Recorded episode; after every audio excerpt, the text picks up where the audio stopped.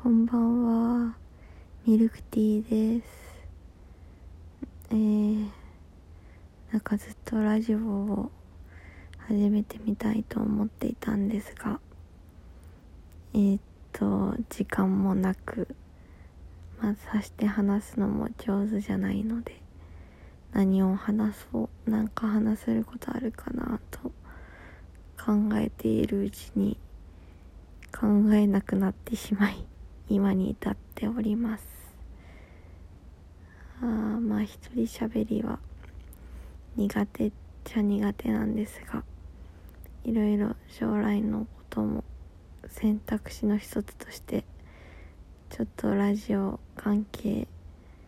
につくのもいいなと思って考えていますがいい案が思いつきません。こんな風にダラダラ何か話すことがねあれば話していきたいなと思っていますのでよかったらまた次回の投稿も楽しみにしていてください。今日はもう今ベッドの中です。めちゃめちゃ眠たい中。